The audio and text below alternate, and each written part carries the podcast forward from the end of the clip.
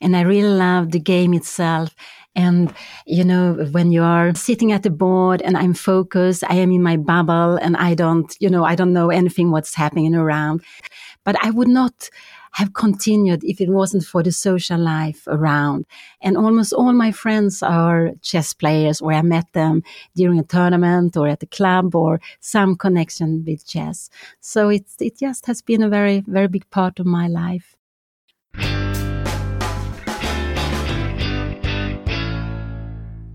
Okay, hi everyone, and welcome to episode number six of our FIDE podcast of the Year of Women in Chess.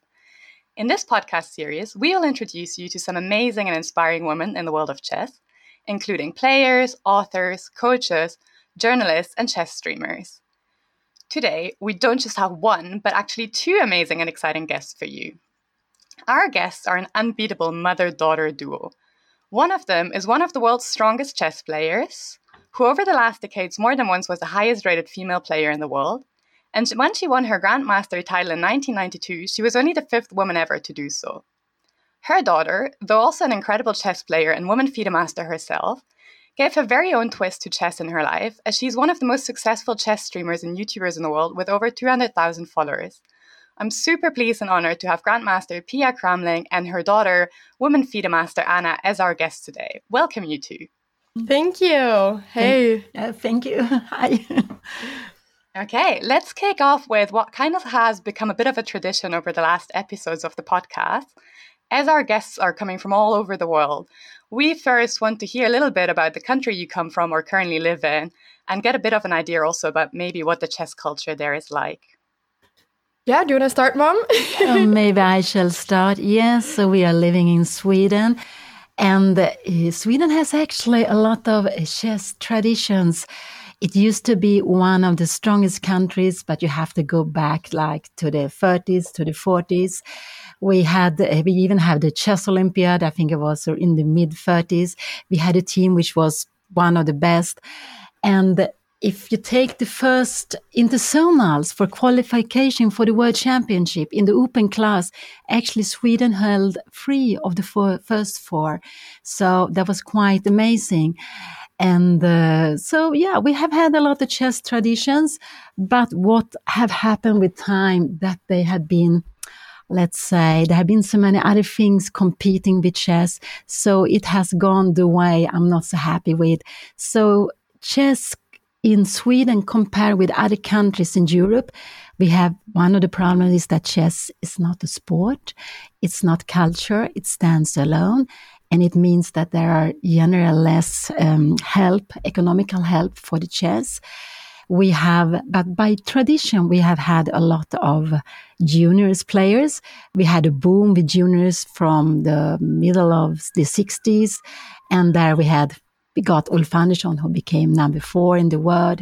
He has been a top player for he was a top player for a very very long time and we got some other very strong players, but we got also very, very many juniors uh, playing. And then I think that's that during a long time was the strength for Sweden.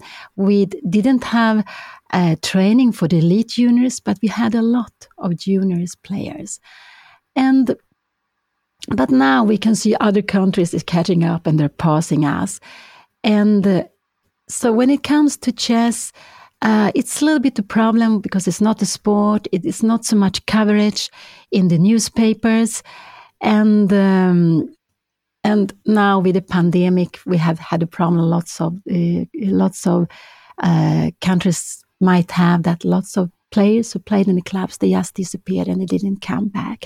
But we also have got players who like to play at home, who never know anything about the club, never went to a tournament where you play over the board they we have an increasing number of players like that, and some few of them might come to the clubs and play uh, normal uh, play uh, over the board tournaments too. Yeah, I think that um, from maybe a little bit uh, of a more young exper- uh, perspective, as I was in high school just one year ago, um, and I could see how people in my age reacted to chess and how much chess they played and etc and what i realized was just like you said that during the pandemic uh, as in many countries i believe chess became uh, a lot more popular um, for for people that had never played chess before. When i was walking around the corridors of my high school i would see people watching streamers on youtube uh, during the breaks uh, streamers like gotham chess or hikaru um, I'd see people play on chess.com, play games. Um, I'd hear people talk about chess. Someone, sometimes I'd hear someone shout, "Oh no, my queen!" Um, in the corridor, and I thought that that was that was amazing because that's something that I'd never expected to to see uh, during my life. Um, so that was really amazing. So I think that in that sense, it's grown a lot, and still, I know that when I when I go and meet people of my age and I explain what I do, they immediately feel like, wow, you play chess? Wait, that's so cool. I've started to play chess. I played chess after the Queen's Gambit. So I think that everyone or, or many people at least resonate with chess in some way. Um, so yeah, I think that if I would have gone you know, a question on how does chess look like in Sweden three years ago, I would have said that it was very small. It was extremely niched, and it still is when it comes to competitive chess, and it still is when it comes to, uh, I guess, playing over the board and going to clubs, uh, which in, in, that way is sad. Um, but it's definitely, it, when it comes to just playing online, it's definitely, there's a big boom of that, and there's a lot of people that do that nowadays.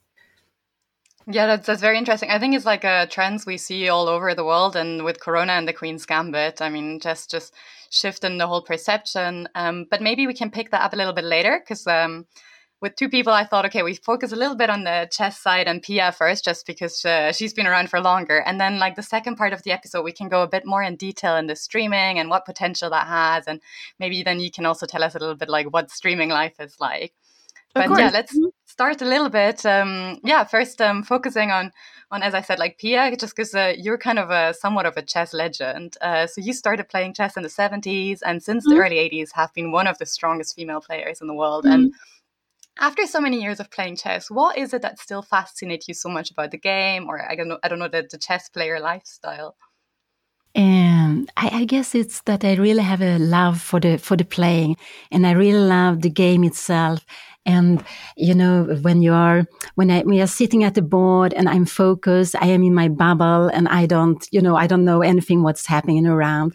And I really like this, uh, you know, this concentration when the only matter is what, what happened on the board. So for me, the, the, the chess itself, it, it's, it's just so fascinating and I love it so much. But I would not, have continued if it wasn't for the social life around. And almost all my friends are chess players, or I met them during a tournament or at a club or some connection with chess. So it, it just has been a very, very big part of my life uh, since, since many, many years. Mm. Yeah. Yeah, and I, I think you pretty much played played everything that was out there from championship, auto tournaments, Olympiads, mm-hmm. individual competitions, team competitions. Is there anything you particularly like? Like, um, are you more like a team player, or do you think that just creates like extra pressure, or do you just like every tournament the way it is, just because they're so different from each other? Uh, no, I really like the um, I really like the team competition. I really love the Olympiads when you play the national teams, and it's very special to me now when I can, you know, I can play with Anna. We play together in the team. That's really, you know, the best thing that can happen. And we also have the luxury that the Juan, the, Anna's father, he's the team captain. So we are there, the whole family. And this is really, I think, the, the, the greatest moments uh, for me. But there are, of course, also other tournaments I love.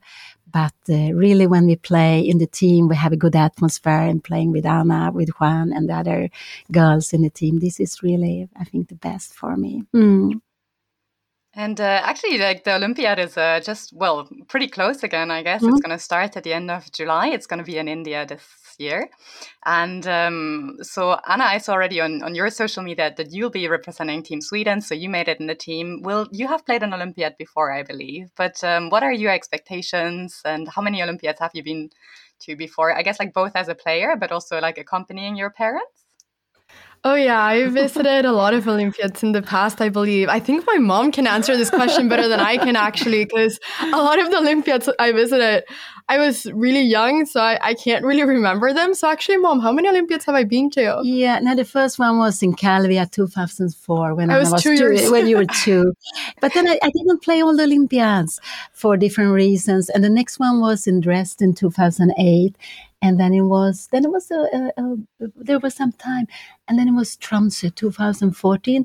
And then finally you entered the team. Yeah, okay. So it was three times that I visited Mm. without playing, and then the fourth time I played, and now I guess this year in India it's going to be the fifth time Yeah. that I that I visit. But the second time that I play, I played the first time when I was 14 in Azerbaijan.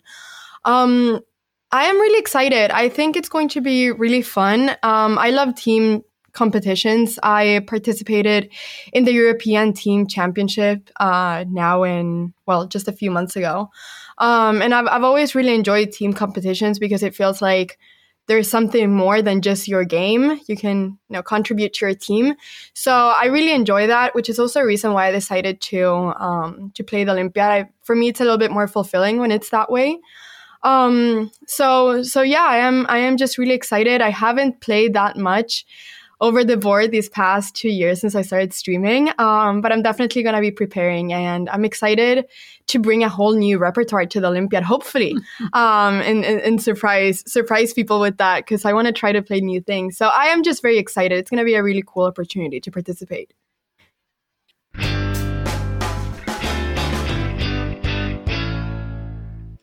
Dear chess friends, here is Michael, the editor of this podcast series. Thanks very much for switching on. I'm very happy to be part of this collaboration for the benefit of the Year of Women in Chess. My German chess podcast Schachgeflüster is now sponsored by AIM Chess. Therefore, I would like to draw your attention to this great tool. AIM Chess is part of the Play Magnus group. On AIM Chess, you can enter your Lichess, your chess.com, and your chess24 usernames. AIM Chess analyzes your online games for you. For example, they evaluate which openings you are successful with and how good your time management is. There are also valuable learning tools. You can, for example, practice positions where you blundered in the game. You can complete lessons in the training room, and you even get a personalized training plan. Just try out the whole thing for free, and if you want the full range of functions, then feel free to use the code SCHACH30, SCHACH30, to get a 30% discount for the first month of your premium account.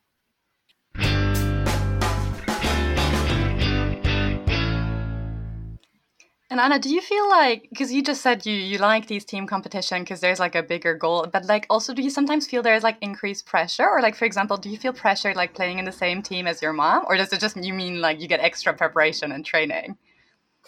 Um, no, I don't really think I feel any pressure um, in the sense of, of of that. Um, I think that I've always been the one who puts the most pressure on myself when it comes to competitive chess. So I've never really felt that much pressure externally. Um, I would say. So uh, so yeah, I, I think it's mostly just myself. Um, I enjoy playing with my mom. I actually find it quite relaxing being in the same team as my mom. Um, yeah, my mom has never put pressure on me, and um, she's always been really supportive when it comes to to my games. She almost doesn't watch my games because she gets so nervous. yeah, that, that's, that, that's actually true. um, so no, I don't. I don't really feel that in any way. That way.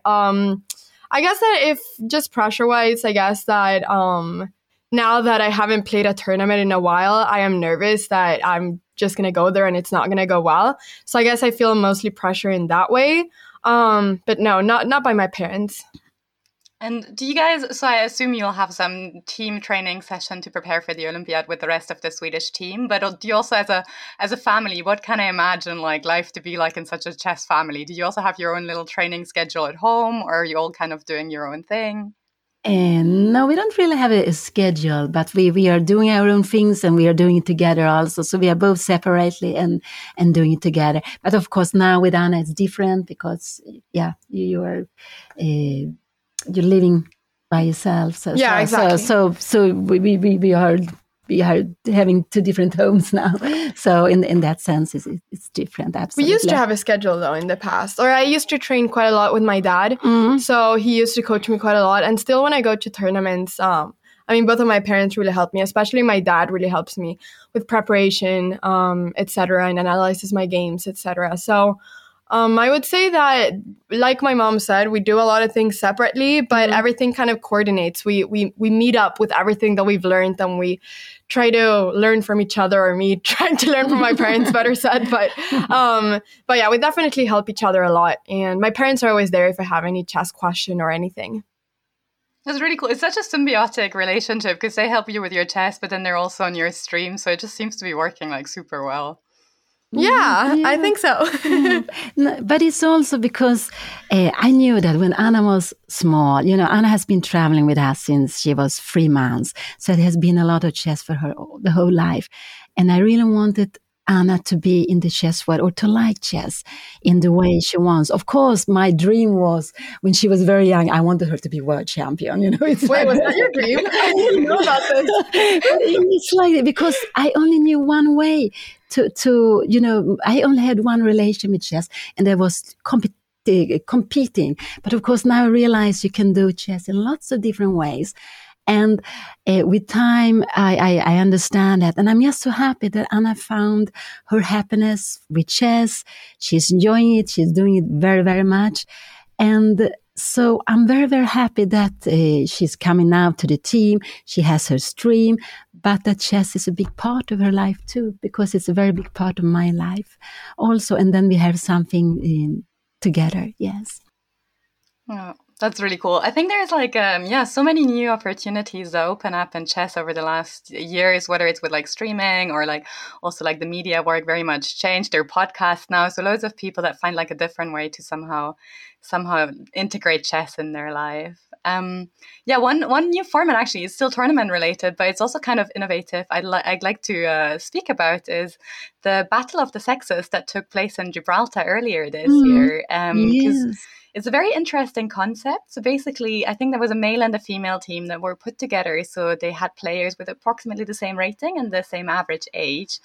Mm. And um, you were captaining the team, Pia. So, what do you think of that format? Yeah, I guess it was because I was the uh, the veteran player in the team. No, I was very honored. I was very pleased to be asked if I wanted to be the captain for, for the ladies team.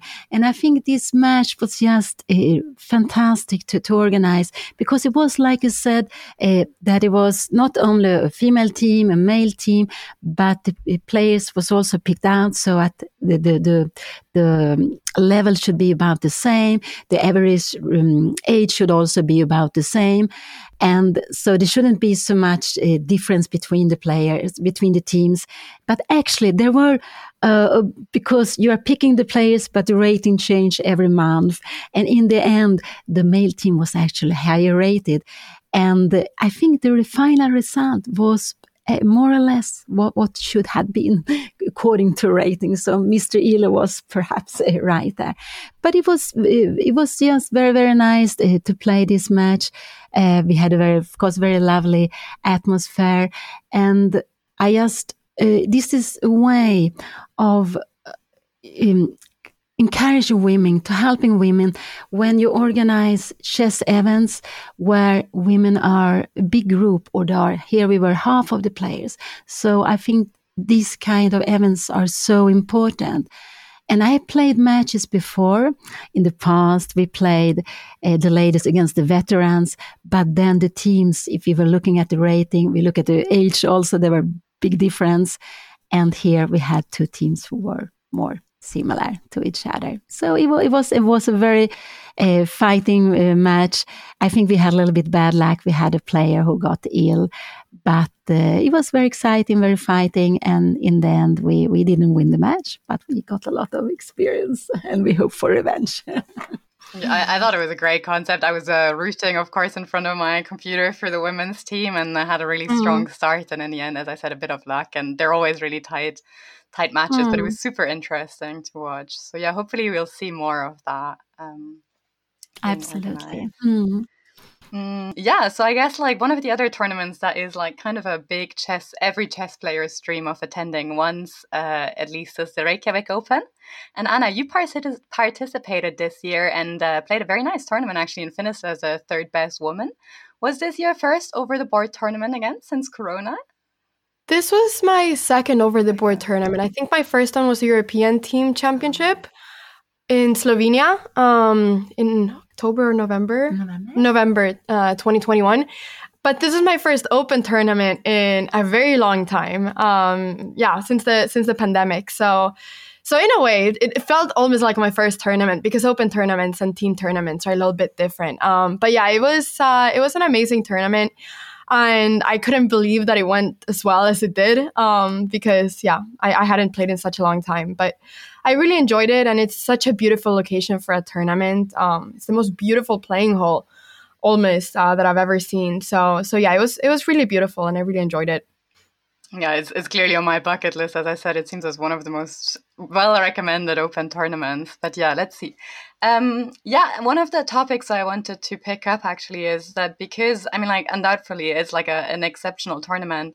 But um, we also had issues with one of the female participants actually this year speaking up after the tournament about harassment during the event. And we all know that speaking up about such topics takes a ton of courage. And whereas there was a lot of support uh, online from people like being like super supportive of people speaking up, there was also some some people doubting the experiences or even victim blaming. And Anna, you took a standing on Twitter then, uh, if I remember correctly, saying that you were there and backing the story. And just talking also about the battle of the sexes and that it's nice to sometimes have tournaments with like a bigger mass of females um what what what do you think like with harassment happening every now and then what what should happen at tournaments but also online for this to be tackled somehow I think it's important that when these things happen that they get dealt with and that people know the consequences of these sort of things um and um, I think that the the hard part is that when you're in a tournament and something happens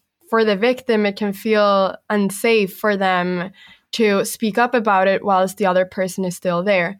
Um, which um, was what happened in, in Reykjavik, which was uh, why the, everything was was told later, which I think is is, is really common. Um, but I think that it's really important to continue to speak up about this. And I think it's really important that people know that this happens and know that this is wrong and that organizers know that there's a chance that this happens. Because I think there's a lot on the organizers too, uh, being able to spot these sort of things and, and making sure that the environment um, becomes becomes better so that these things don't happen. Um, but yeah, I, I, think mostly it's important to speak up about it. Um, when when this happened, I, I was really upset when I saw a lot of people saying that, oh, this is a made up story. This did not happen. This is, um, yeah, like you said, um, a lot of people were, were sort of criticizing this. And, and to me, that was just, you, you know, it, it was just insane because it takes so much courage to speak speak up about something like that. And and I was there and I saw everything of course.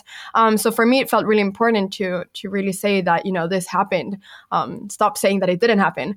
Um, and yeah, it's really sad that these things happen in tournaments, um, especially for women. If if it's their first tournament and they go there and this is what happens, uh, it's going to leave a lot of women not wanting to participate in any other tournament in the future. So I think it's extremely important to uh, to make chess tournaments a much better and safer place for everyone. Um, and I think that everyone can can help out with that. I think when something happens, it's important to speak up about it. I think it's important, like I said, for organizers to know that these things can happen and and try to make a little bit extra sure that this is not happening and trying to keep out an eye on that. Um, but also just among chess players to talk about this with their friends and, and say, hey, this is not something you do. Just want to make sure you know that sort of thing. Like just just amongst players, just just talking about this and just uh yeah, I don't know. I think I think it's just important to to to talk about it because I think that when something is not talked about, people forget about it, and then uh, it's it's hard to make a progress on that field. And uh, this has been a problem for for many years, but I don't really think it's been as talked about as lately.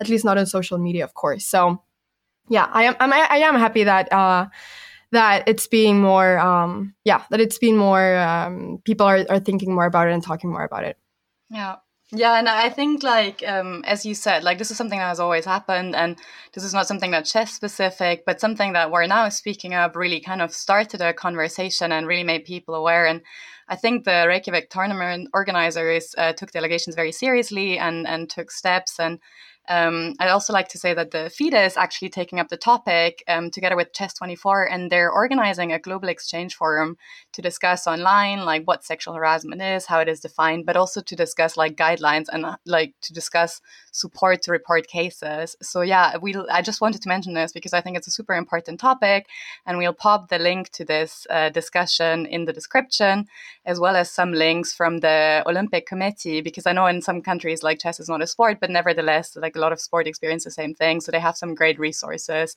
on how to how to identify harassment and abuse in sport and how to fight it, get help, and also prevent it in the first place. Yeah, that is amazing. That is really important. And mm-hmm. it's really good to have that online too, to have a forum uh, where everyone can talk about it and share, uh, you know, whatever they want to share uh, in the topic. So, so that is really good. Yeah, and then let's hope that these discussions uh, in the end make chess like a more inclusive place because it is very like uh, limited to like males at the moment, and uh, would be nice to have it a bit more diverse. No, absolutely, I I really agree, and um, I think that also something that um, yeah, I think that's something that's really important is that it needs to feel safe to speak up about it, like in in the tournament, like it, it should feel safe to like there should be someone that you can talk to about these sort of things. Um, and I don't know if this is something that, you know, could be possible, but to have someone that, you know, works specifically with that at tournaments uh, that you can talk with, um, you know, that could also be something that uh, could be good in the future sometimes. Or at least just knowing that, you know, if this happens, you know who to talk to. I think that could become a little bit more clear maybe in tournaments sometimes. Mm. Yeah. Yeah. Well, it's, it's, I think it's very good we discussed this also here in the podcast, even though it's not an easy topic. So thank you for your words on that. Um, yeah, with that, I'd still like to change topic a little bit completely, actually, um, and talk a little bit more about streaming and you, Anna, because uh, you somehow managed to make, as uh, Pia said before, make integrate chess in your life in a in a very interesting way that is not the well, not the professional like competing career, um, and you started streaming, streaming, I think, just over two years ago, and built a huge community. And I was wondering how how did you get into streaming at first and started building your community? It was completely random that I got into streaming. Actually, I had just commentated a tournament in Sweden, the Rilton Cup, which is I guess the biggest uh, chess tournament, international chess tournament or chess open. Mm, uh, chess open. Yeah, mm-hmm. chess open that we have. Um, so I had commentated that, and that was the first tournament that I ever commentated. I had never done this before, so I was actually quite hesitant to doing that because I remember when I got asked, I was like, I, I don't know how to do this. I've never done this before. Um, but I decided to to take that as a challenge for myself to commentate a chess tournament. And and after that, um, I got opportunities with chess.com to do commentary for them. And um, I didn't really know what streaming was back then. I, I really had no idea. I just thought about I just thought about commentating chess. That was everything I knew. And I knew that you could do it on this platform, but I was really, really new to streaming. But then after I did commentary uh, for chess.com, I, I commentated actually together with my mother mm-hmm. the Women's World Chess Championship match. Um, a lot of people started saying that I should start streaming. And I remember really thinking, I can't stream what am I going to talk about for five hours? This is impossible. I'm just going to sit there and be quiet for five hours. I don't know what to say. Um, and I also didn't really have the equipment for that. I didn't have a good laptop. I didn't have a, a good microphone. I didn't have any good webcam. I, I didn't have any of these things. Um, but my boyfriend then, he actually had these. So he said, well, Anna, you could borrow my, my things and you could, you know, stream, stream from my place if you want to try to stream with, with my things. And I was like, all right, sure, I'll, I'll try that. Um, and so I started, I started streaming then and I actually really liked it because, um, I've always felt that when I play chess, I love chess, but you don't really get that social part of you when, when you're playing chess because you're, you're quiet and you're concentrating. Um, but I really love talking. And so it kind of became the best of both worlds where I could be myself and I could talk and I could do all sorts of interactive things at the same time as I was playing a game that I loved. So I realized that I really enjoyed streaming. So after a couple of months, it took off. Um, I think also the first PogChamps happened then, and, and chess had already started to become uh, more popular because this was the very start of the pandemic. I started like two months be- or one month before the pandemic hit, at least in Europe. Um, but yeah, but but when I was starting, the pandemic had started to hit, so chess had started to become more popular. And uh, I remember the first PogChamps happened, and things started to take off a bit. And and then I was able to finally buy my own equipment. But for those first two or three months, I was actually borrowing his com- equipment because I, I, didn't have any equipment, and I also didn't have the money myself to be able to buy it.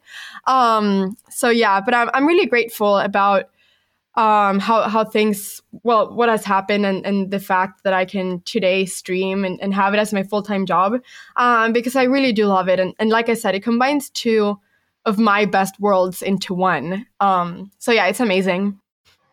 Yeah it's, it's amazing. So you you said you're streaming full time at the moment. So you you graduated recently I think? Was that from high school then yeah, I graduated from high school one year ago. Okay. So in Sweden, we graduate when we're 19 typically. So it's a little bit later than in uh, other countries. I am 20 years old now. Um, but yeah, I graduated one year ago. Okay. And um, I also saw, well, you're like one of the first chess players that got signed by an esports team. So you're part of Panda. Now, for our listeners that are not super familiar with esports or these teams, what exactly does it entail to be part of such a team? What does it mean for you to work for them? Well, I think first of all, I think it just means a lot that chess is part of esports team. Um, we have uh, a few different streamers that are part of different esports teams, and I think that just a few years ago, it would have been really hard to imagine chess players or chess streamers being able to be part of such a thing because I guess chess wasn't as much of an esport then as it is becoming now. Um, so I think that what it truly means that we have so many chess streamers that are part of different esports teams. It's just that it's amazing that the chess um, can have an audience when it comes to esports as well. Um, in my team, in Panda, there's uh, there's a lot of fighting games. So so a lot of people are Super Smash Bro uh, competitive players. Um, lots of different games. Um, but I am the only one that, that does chess. So I think it's really amazing that a team like Panda wants to have chess in their roster, and you know that they feel like that complements the team. Um, so so yeah, I, I think that's uh, I think that's the the best part, and they have supported me a lot. Um, when I was now in New York, I was there a few weeks ago uh, to film YouTube videos and to stream from there. They actually sent a, a videographer who helped me film everything. Um, so they've been really supportive in trying to to make chess as, as big as possible, and they're a big fan of chess, and they want chess to become even bigger. So, um, yeah, I, th- I think it's been amazing, and I'm really really happy with them right now. Yeah, it's it's really cool. Like as I said, it's like a completely new world opening up for for chess. I guess uh, this whole esports and maybe yeah, maybe it's an like or for sure it's a great opportunity um, to to have new players and and make chess more inclusive also to a lot of a lot of people that would have not traditionally ended up in a chess club. I guess. Yeah, a lot of people a lot of people watch different esports teams and many people have an esports team as their favorite team maybe because of one of their rosters or or anything. So when they then see chess being uh being part of that team, all of a sudden chess becomes a little bit more relevant for them. So there's definitely a lot of people out there that would not have discovered chess if it wasn't because of the fact that chess players have started to join these different esports teams.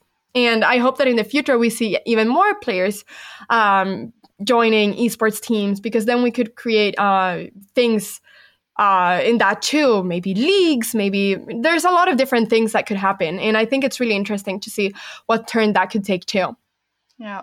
Pia, how, how do you feel about Anna streaming? Like when she started, first of all, I guess it's like quite a, a new world for everyone. And then I guess especially in like I don't know, I want to say like the elite chess, like people were a bit like doubtful at the beginning about these things like the PogChamps, like where, where lower rated players were playing. What is your opinion about all this and the streaming itself?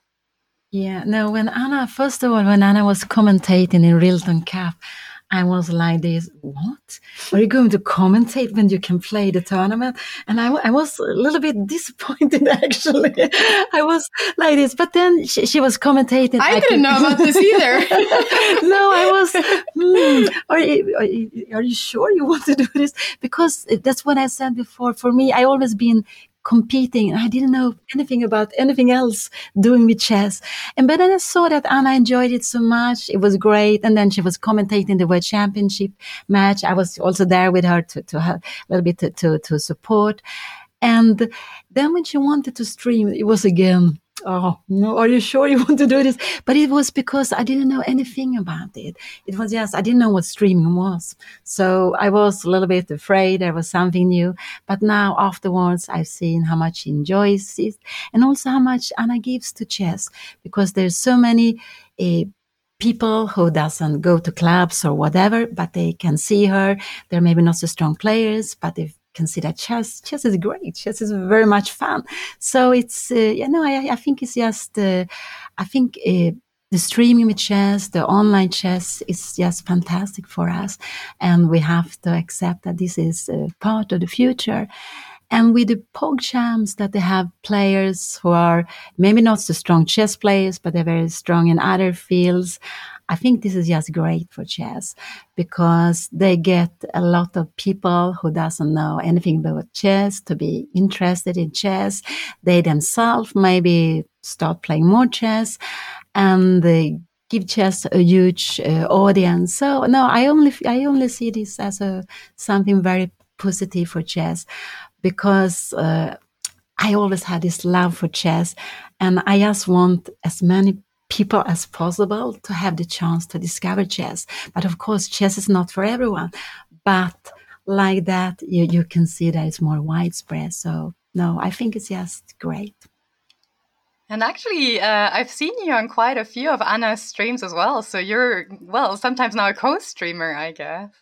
Yeah, not not streamer, but I, am joining her absolutely. Yes, no, I think it's it's nice when we. But okay, sometimes I'm commentating, sometimes we maybe even playing or some hand and brain. so, but it's yeah, no, it's fun. But okay, it's now and then. But of course, when Anna wants to, because Anna likes to make a lot of different things, and when she wants me to join or or Juan, her father, to join, of course, we, we, we just we enjoy that.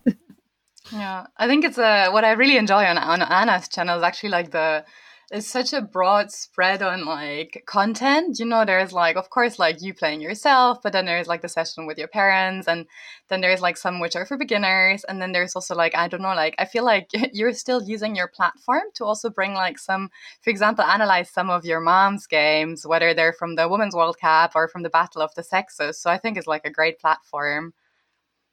Yeah, I try to do different a lot of different things because I think that you can do a lot of different things with chess. Chess is not just just playing one game. Chess can be a lot of different things and I try to I try to incorporate that and and show that.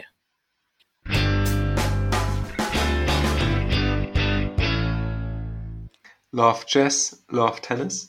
The Chess Sports Association, involved in the production of this podcast, is organizing an international chess tennis tournament from the 13th to 15th of August in Vienna, Austria.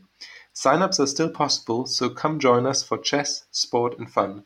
The link is in the description below.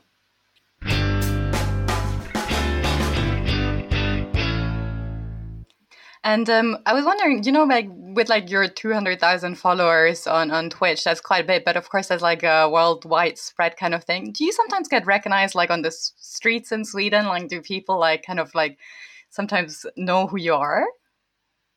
I do, yeah. Um, which is which is really fun. I get really happy when when they say that. They typically say, "Oh wait, are you the chess girl?" so I get called the chess girl.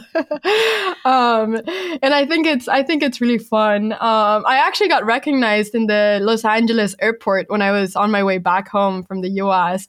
and I thought that was crazy because I was in this huge airport um, in the other side of the world for me. Um, so so yeah, it's it's it's kind of crazy when that happens. Um, but I mean, it makes it just makes me really happy to see that people that people watch chess and that people know something about chess and, and that they enjoy it. So it just makes me really happy. Yeah, yeah, and I guess like it's something, as I said, like it's good because I, am not sure how often this happens to you, Pia, that you get randomly recognized at an airport. But uh, I think sometimes the streamers just have much more exposure than anyone else. Yeah, yeah, of course, of course. But it happened to me at least once in Georgia. Oh, yeah. in Georgia, they recognized me, but it was a Norwegian chess player. There was this, this one guy the other day, though, mom. Do you remember who said, "Oh, you're the you're the chess daughter and the chess mom"? yeah, yeah, that is true in the shop. But I think maybe it was maybe it was when he saw you, he was more sure. With me, he was more uncertain. But when you also joined me, yeah, then then he yeah, he said, "This is the chess family." My dad was there too. Yeah. Um, yeah. So, no, so it doesn't happen, of course, as often as for Anna, just now and then. Yeah. And do you guys think that like Anna being like such a, a, popular streamer will actually like maybe change something about chess, as I said in Sweden, making it younger, making it more interesting for people again. Maybe even like I don't know, making it more open to to women or making it more like inclusive. I guess. Mm, yes, no, I think absolutely that Anna, when she's streaming, because uh, I, I, guess not now, but for a long time, the picture you had of a chess player was an elderly man, maybe they're sitting in a cafe smoking. But of course, this has changed, changed very, very much. And, but it's, we have this problem in chess. And I think this is the biggest difference I would like to see in chess. Okay, one, of course, that have more sponsorship, but also we need to have much more women. We need to be, I mean, my dream has always been that we are about equal number uh, in the gender, women and men. But of course, it will take time. And then to have one young girl who is dreaming and with, and is very, uh, positive, very enthusiastic. And I think it's just really great. And I can already see it on the, some of the girls. Some of the girls have said, uh, not that they will want to become professional chess players, but they want to become a streamer like Anna. So I think she is, uh, and I also, when I speak with chess players, they can say, you know, my son or my daughter, you know, they like to go into stream and they have seen Anna streaming. And so, and it's not only in Sweden, it's in other countries too. But I think actually, yes, that, that she's doing, uh, what she's doing will will make will make a big difference. It, it will will absolutely help. So so it's uh, but okay, we have to uh, take a bit time because Anna is a new phenomenon that we have because we have extremely few girls in Sweden, few women. So if it in the world the situation is bad, in the Nordic country, especially in the Nordic country, the situation is normally dramatic. And I can, I, I, I, I almost think that when I was young, which is quite a long time ago, that we were even more numbers of women players than we are now.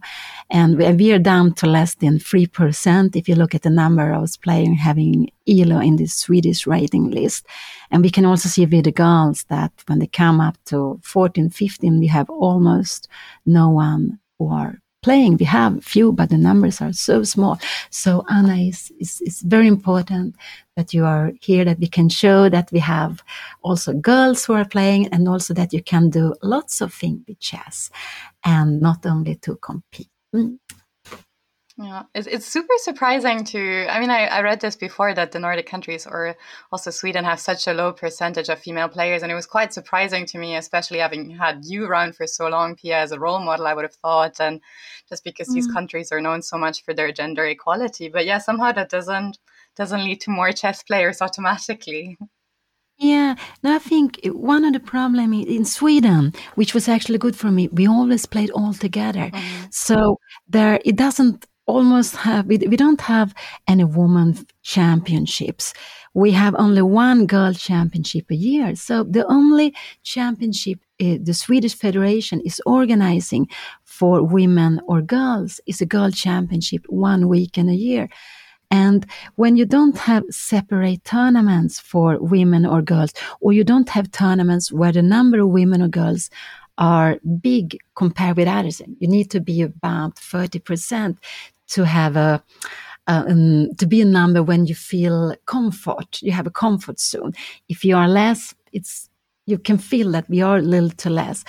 And when you don't have that, because, and we also don't, when you have the cadet championship, they had junior championship, the under, I don't know what you call under 12 or 14, uh, they're all together, but we never have any special prizes for the girls. And it's, I, I believe it's because the Nordic countries, uh, because I think it's, it's about the same in all the Nordic countries. We have, um, the, this idea of equality that you shouldn't need to give advantages to one sex or another. So there is a lot of resistance to have special women tournaments or to have what I would love to have team competition where you have to have at least one man and a woman in the team. But here, these things are impossible to try to to to have. And I think actually for me, this it wasn't bad that I was always playing with the boys and I was used to that, and I was actually more uh, relaxed when I play with boys because I was so uh, it was so unusual for me to play against girls. But maybe then I have not been the right um, model for others because they saw that Pia came and she played and she she got became quite good players. We don't need to have special tournaments. But what happened when we have a system like Sweden, we can get strong female players. We have got very strong young players before, young girls players. But what happened? For some reason, one or another, they have stopped when they becoming 15 and 16 but they have sometimes won the boy championships or made very good results but they have stopped and probably they stopped because they have been so lonely, lonely among the others. So I so, but if you want to have a big because if you want to have players you need to have like a, a, pyramid you need to have a big base then i don't believe that this system we have in sweden where the clubs say yes you can come but they didn't they didn't make anything active to encourage women to or women or girls to come to the clubs and then it's just what happened. The, the, the, difference of numbers so big. You see always male players, male trainers. The way the concepts are not made for the girls, so it's not so encouraging. But now we are trying to make uh, training for girls online, trying to make weekends where we have special women weekends. There will be a team competition for women, a team championship one weekend. So there will be some things happening and I hope will make a difference. But but it but it's true, and uh, it's a little bit sad. I, I always thought it was a little bit sad. I've been around for such a long time, and we haven't got more girls playing. But I think this will change, and a part of the changes will also be thanks to Anna. Absolutely. Yeah, I think that also just to like put this in perspective, like when I've been going to chess tournaments in I mean, in the past years, um, when I've been competing, of course, and I've gone to tournaments here in Sweden, it's it's really felt like it's been three or four women in these open tournaments and 150 men. Like that is what it's felt like. I don't know if those are the exact numbers, but that is definitely what it has felt like mm. um, in these tournaments. Yeah, no, in some tournaments there can be more numbers. It could be maybe around 10 and the players about 100 but there are some weekend tournaments we had some for some months ago there were not even one woman who was playing and yeah. there were close to i don't know if there were 100 or 80 players and and but I, it, it's it's it's a little bit like that. That when you have few, it, it's very easy to become no one. But if you have a big number, it's so much easier to get more. And I think it's just that in Sweden, uh, when you organize something and with you have this club tournaments, you have this team competition, everyone wants to do it the, the way we have done before. They, they're they are very scared of changing the system. And when it has been ideas of like we have the Stockholm team competition, we are only playing six teams. We are playing with 14 players in the team. We just thought that it could be an idea to try to get at least to have one woman in the team and not a woman board, but you can play with one woman. And my club, we would absolutely play with two women if I played. And if a team doesn't have a woman, we could borrow. But there is a huge, huge no from the clubs to make this kind of difference. So it's it's it's like Anna said that we go to the tournaments and you see here it's so much less uh, women or women playing. And it was one of the first thing Anna said when we when uh, we moved to Sweden here almost 10 years ago. Did I say that? Uh, yeah, you said that, that you really saw the difference, that there was much less women. And I was 11 good. years old then. Mm, you were so young, but you saw it immediately. Mm. Yeah, and, and, I'm, I'm, I mean, like the percentage generally isn't high in most countries, so that's that's quite, um, yeah, there is still like such a difference. Well, what I was, can I only say one thing? I forgot to say one. Can I say it? Of course. Yeah, no, because we in Sweden we have something which is very unique, but it's it's just really great. When uh, the children go to fourth grade in lots of schools, not in whole Sweden, but all over the country in lots of schools, they are training chess and they play a competition which is called um, Chess Four. And in that competition, because you play a whole class, and when you play Eh, eh, it's it's the team and you get the point even if you're there even if you lose you get the point And the idea is, of course, you know, little team competition. You get together, you're training chess, you use what chess can give you, concentration and other things. And in that competition, normally because it's from a class, we have about half girls and half boys. But the problem we have is that after this competition, which is usually only during one year, 99% eh, are fin- they stopping chess. So, so otherwise we have also something else which could bring us more girls uh, to play more juniors, but we don't get all these players. We could get almost no one of these players to keep on playing. Yeah, a lot of times when I talk to girls that are my age and I tell them that I play chess, their first reaction is, "Oh, I played in this chess tournament when I was in 4th grade, which is the tournament that my mother was talking about." And that is everything they know about chess. So, but but I think it's awesome because then they know something. They feel familiar with chess in some way. They can share their own experience with chess and how they perceived it when they were that age. So I think it is a really good thing that we have that mm. in Swedish schools. Yeah, no, it's really very good good. And it happened. Sometimes I met grown up, I met photographer from, from newspaper and they said, you know, I played chess when I was a kid. I played Chess Four. So this tournament, even if everyone is stopping playing, they get uh, to know about chess and hopefully they have a positive picture of chess.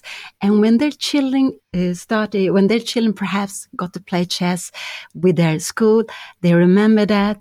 And maybe they later on want to have to do something with chess, but they get to they get to know chess a bit. So it's it's very good this tournament, and it's uh, and it has been going on for a very long time now. Mm.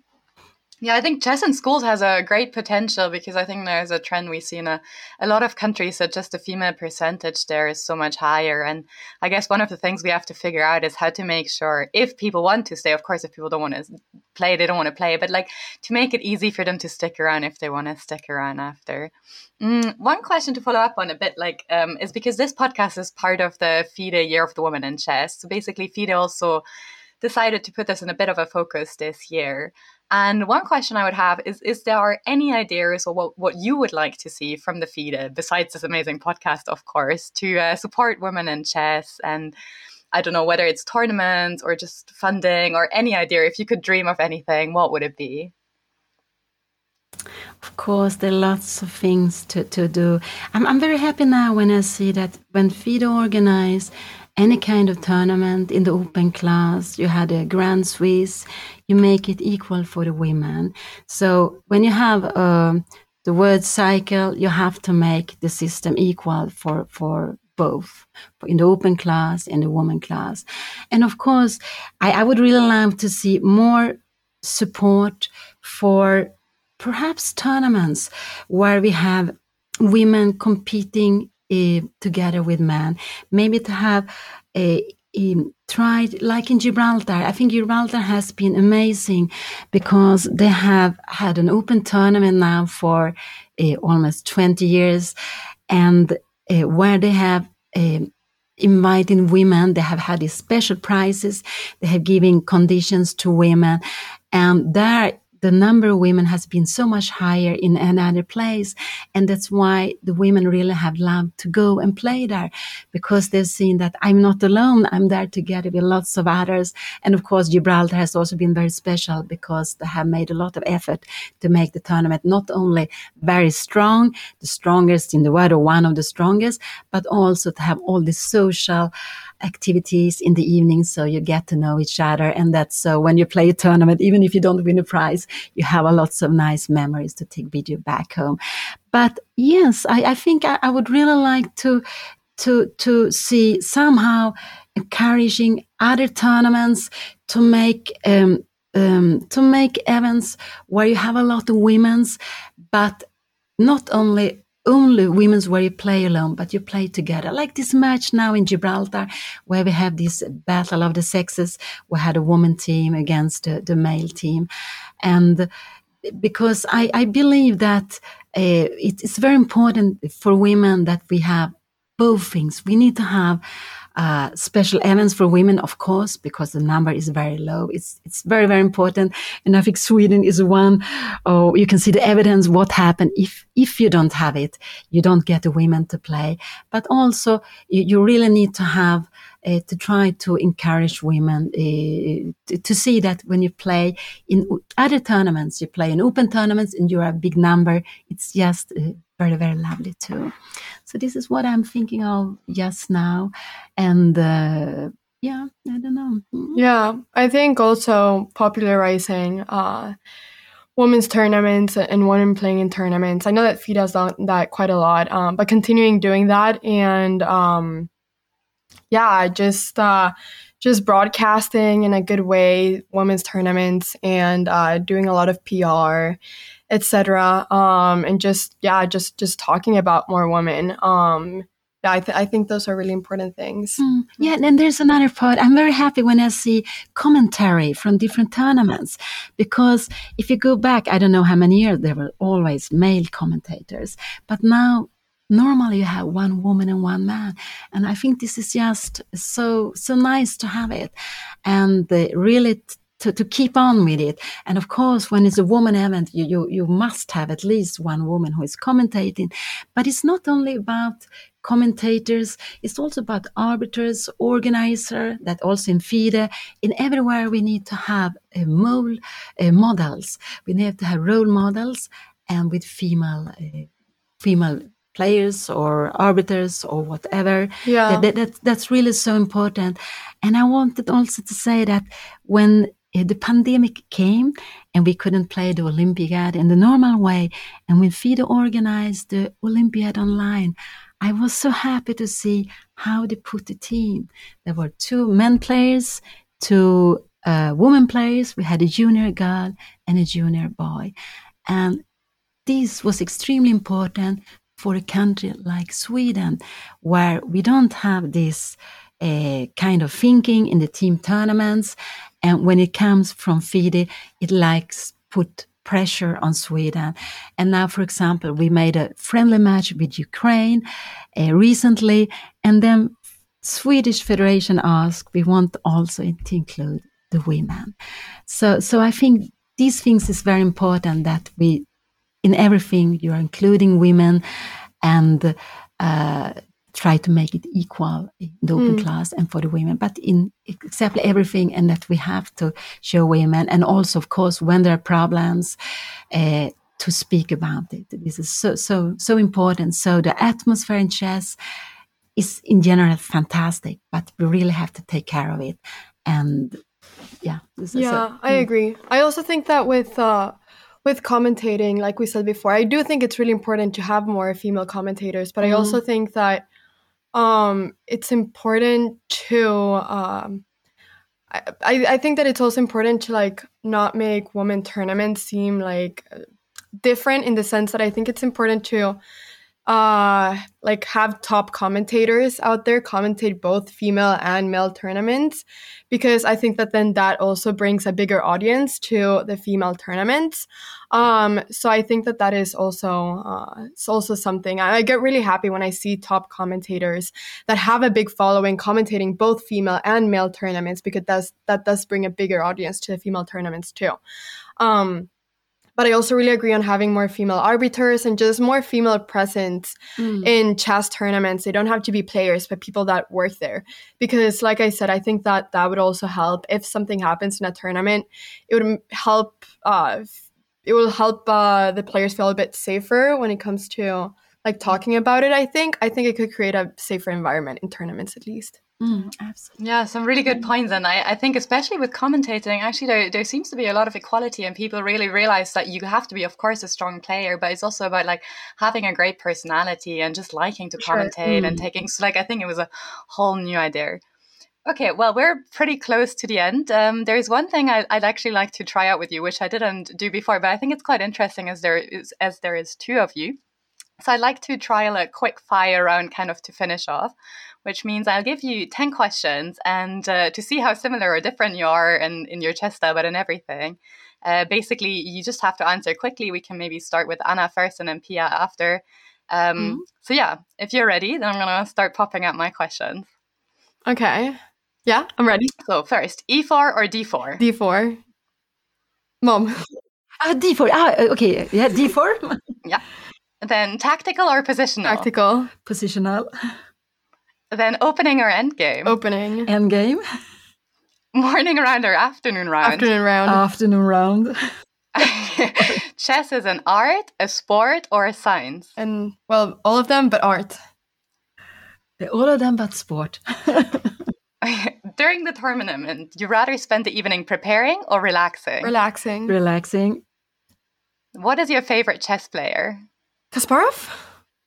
Uh, mine used to be my brother and the and the coach Noy, and uh, so I, I I don't know. May, maybe Juan, maybe Anna's father. Yeah. okay. Eighth question. What's your favorite ever tournament? Gibraltar. Gibraltar. Okay. Your favorite drink during a chess game? Water. Green tea and water. Hmm And if you wouldn't be playing chess, what would you do instead? Uh, make YouTube videos. Do what I do, but without chess. Uh, I would work with something with economics, I think, because I like so much numbers. Well, that was very interesting. I have to say, I thought you guys be especially more similar in your chess style, but there was quite a lot of difference. very interesting.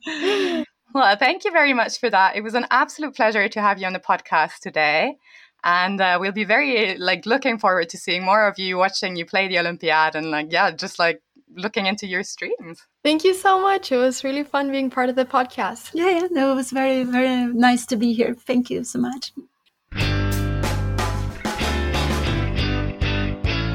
The FIDE Commission for Women's Chess in cooperation with Chess24 seeks your donations to help our Ukrainian chess players and their families affected by the ongoing war in Ukraine. If you want to donate, please find the link in the description below or on the FIDE webpage.